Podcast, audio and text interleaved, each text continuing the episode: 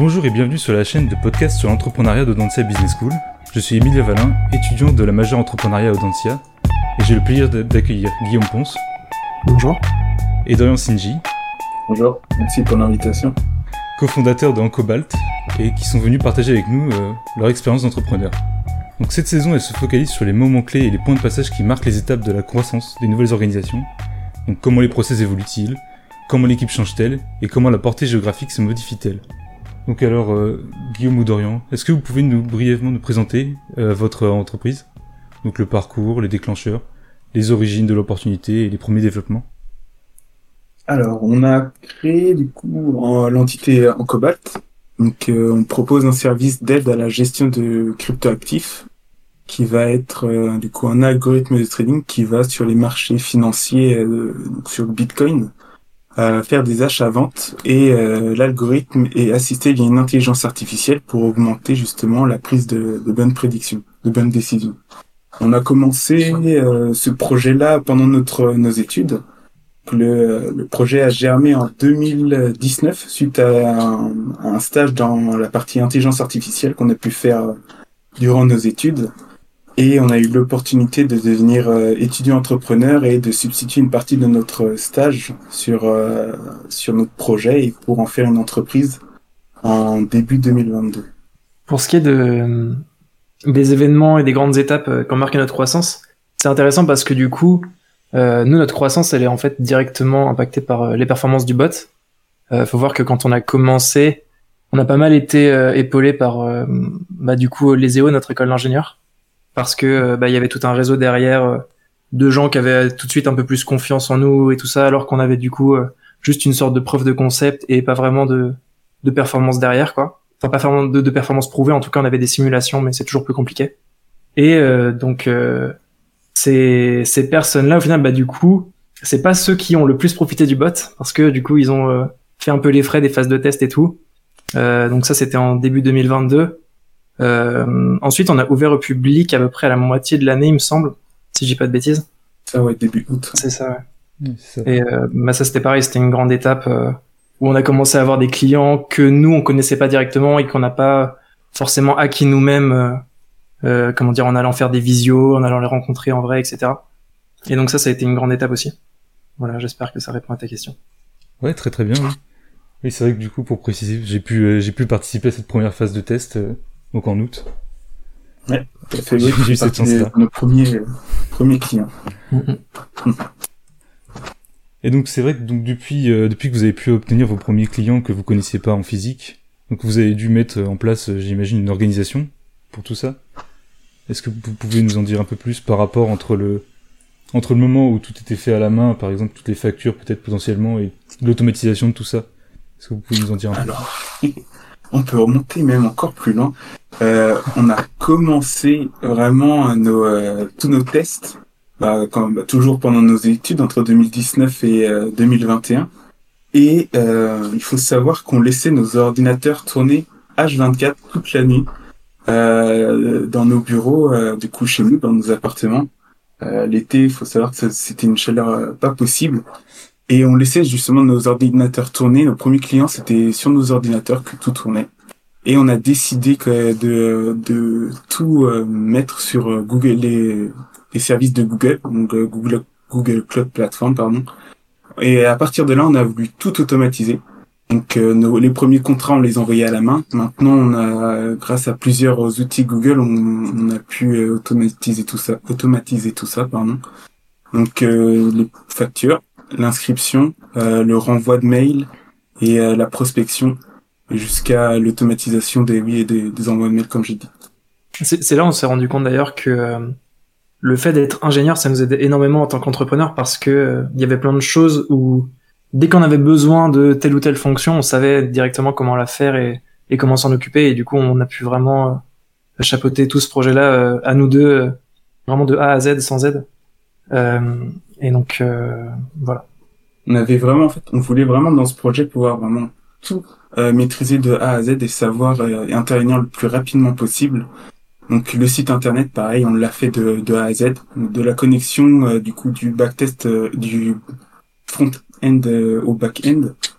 Et on a pu voir que ça faisait une grosse différence quand on a pu discuter avec d'autres entrepreneurs qui, eux, ont, ont délégué cette partie à une autre entreprise tierce que euh, quand il y avait un problème, euh, bah, en fait, ils mettaient pas mal de temps à le résoudre. Donc de remonter le problème jusqu'à ceux qui s'occupent du, du, site internet, ça prenait pas mal de temps. Et à chaque fois qu'on a pu avoir euh, un problème qui a été remonté via nos utilisateurs, on avait une plus grande, on pouvait réparer le, le, problème bien plus rapidement. Et c'est ce qu'on cherche à faire et c'est ce qu'on cherche à faire. Ok, oui. Donc vous avez pu vraiment, ouais, grâce à la formation d'ingénieur, je pense que ouais, ça vous a permis d'automatiser un maximum. Et donc, euh, même jusqu'à, vous avez dit, jusqu'à la partie euh, démarchage de prospects?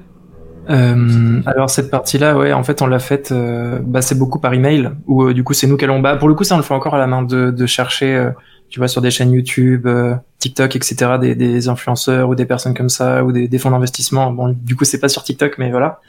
et on leur envoie les mails. Bah, du coup, c'est des mails qu'on fait nous-mêmes en HTML, juste via un service d'envoi d'email automatisé, quoi.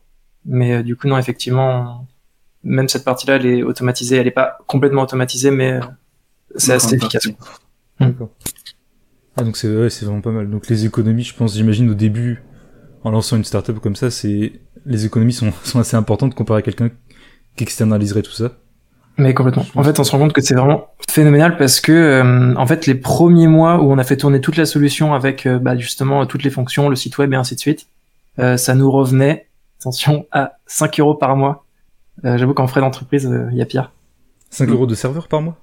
Ah, 5 euros, ouais, pour tout, genre les serveurs. Parce qu'en fait, Google Cloud, ils ont énormément de tiers gratuits ou en dessous d'un certain seuil d'utilisation, ça, ça passe et c'est gratuit. Et du coup, nous, bah, vu que le bot est actif une fois toutes les heures, et que le site n'avait pas énormément de visites, tout ça, du coup, pour se lancer, ça rend pas mal, quoi. Ah d'accord, oui, c'est bon à savoir ça. D'accord. Et bah, très bien. Du coup, pour les process. Donc ensuite, on va plus parler sur les personnes. Donc euh, oui, vous avez déjà pu vous présenter sur euh, vous à l'origine du projet. Euh, Est-ce que vous avez eu donc euh, des aides externes, des conseils, des mentors peut-être? Oui, on a eu la chance en intégrant du coup notre incubateur Ezeo Start, donc de l'Ezeo. On a pu avoir accès du coup à pas mal d'aides de ce côté-là. On a intégré aussi le programme Pépite qui est euh, aussi un incubateur euh, du coup, euh, des pays de loi, si je me si je me trompe pas. on a pu apprendre des bah, comment un peu gérer cette partie entrepreneuriale. Et par la suite, on a été, on nous a recommandé de suivre le programme Opération Renard dans G Technopole, où on a pu passer six mois aussi dans cet incubateur-là pour pour gérer toute cette partie, donc définir son euh, ses prospects, euh, ses canaux de vente et, toute, euh, toute cette partie. Donc vraiment là-dessus on a eu pas mal de chance. On a pu, on nous a attribué aussi un mentor qui lui était, avait été, avait déjà créé une boîte et était entrepreneur depuis un, un bon moment. Et on arrive encore à le voir de temps en temps, même après justement cette expérience de, de six mois. On se retrouve pour pour parler, discuter et justement qu'il puisse nous apporter un peu ses lumières sur toute cette partie. D'accord, oui, parce que c'est vrai que j'imagine qu'il y a pas mal de questions qui se, qui se posent au niveau du pricing et tout. Euh, si je me souviens bien, c'est 2,50€ vous pour euh, un par mois? Non, c'est 1,50€ que tu que tu 1,50€. Ah oui, c'est vrai. Bah, en fait, on voulait faire en sorte que ce soit quand même rentable pour les utilisateurs, quoi. On voulait pas euh, mettre des, des prix trop élevés. Euh, mais du coup, c'est vrai que à côté de ça, ça veut dire qu'on a besoin d'un plus gros volume de clients que peut-être des concurrents qui eux font payer genre 20 euros par mois et tout mais où les bots sont peut-être pas rentables si tu prends en compte euh, ce prix-là, quoi. Ouais, c'est sûr. Donc c'est ouais, des vraies questions qui se posent et, et donc du coup c'est est-ce que vous comptez peut-être faire évoluer le prix par par la suite en fonction de des données que vous avez ou euh, je sais pas trop en fonction ouais, de la rentabilité ou peu importe? C'est vrai qu'on a mis on a on a eu pas mal d'offres différentes et on est tombé sur celle-ci. On a vu que c'est ce qui plaisait le, le plus aux petits euh, bah, aux investisseurs pour pouvoir toucher un maximum de, de clients euh, différents avec différents portefeuilles. Et euh, en fait, on est en train de développer une deuxième offre pour pouvoir aussi euh, avoir des offres qui conviennent au plus gros que au plus gros portefeuille, où on va on bascule en fait sur sur des, des licences d'exploitation et après un, partage du profit. D'accord, ok, c'est intéressant.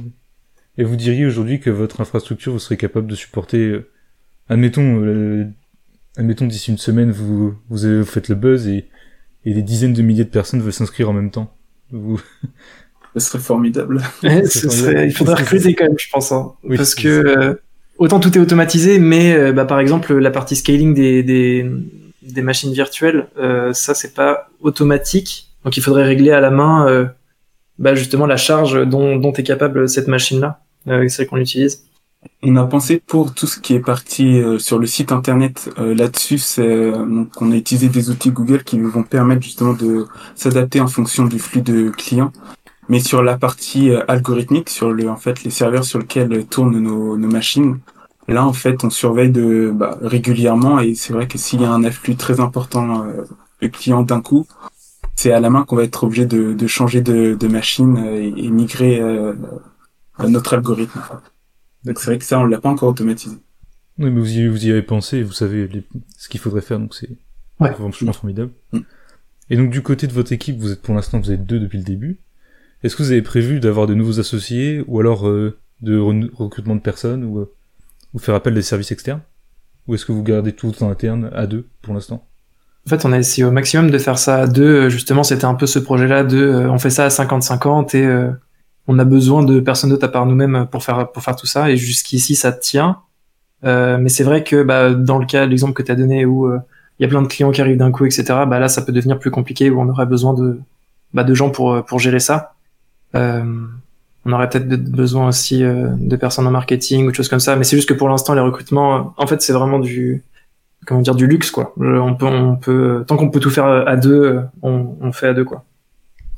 C'est vrai qu'en recrutant, on pourrait aller plus vite. On aurait pu aller plus vite en recrutant, mais c'est vraiment très intéressant de pouvoir toucher vraiment à tout et euh, comprendre chaque rouage de bah, du- d'une entreprise. Donc, euh, en passant bah, par le développement jusqu'à la partie euh, communication, où on a appris énormément aussi parce que c'était pas, c'était pas naturel pour nous. On n'avait pas fait d'études là-dessus. Donc c'est vrai que par la suite, on va peut-être avoir euh, laisser peut-être une entreprise externe se gérer ça ou euh, directement euh, passer par des alternants ou, d'autres solutions comme ça.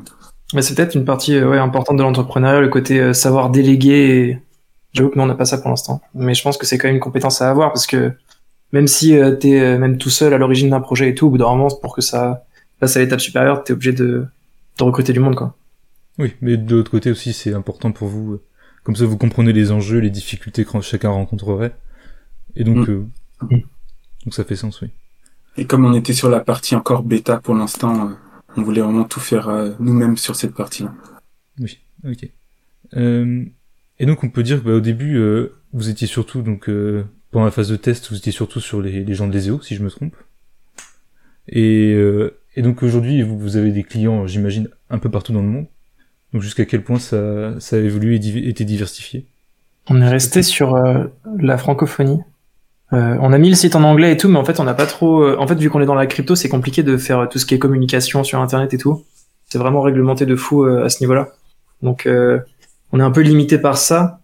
C'est pour ça que euh, les clients qu'on ne connaît pas, il y en a quelques-uns qui viennent, par exemple, d'apporteurs d'affaires ou de choses comme ça.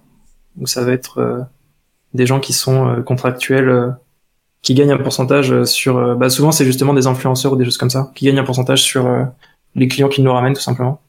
D'accord. Sophie, c'est vrai que t'as t'as, mentionné la- tout ce qui était le niveau loi.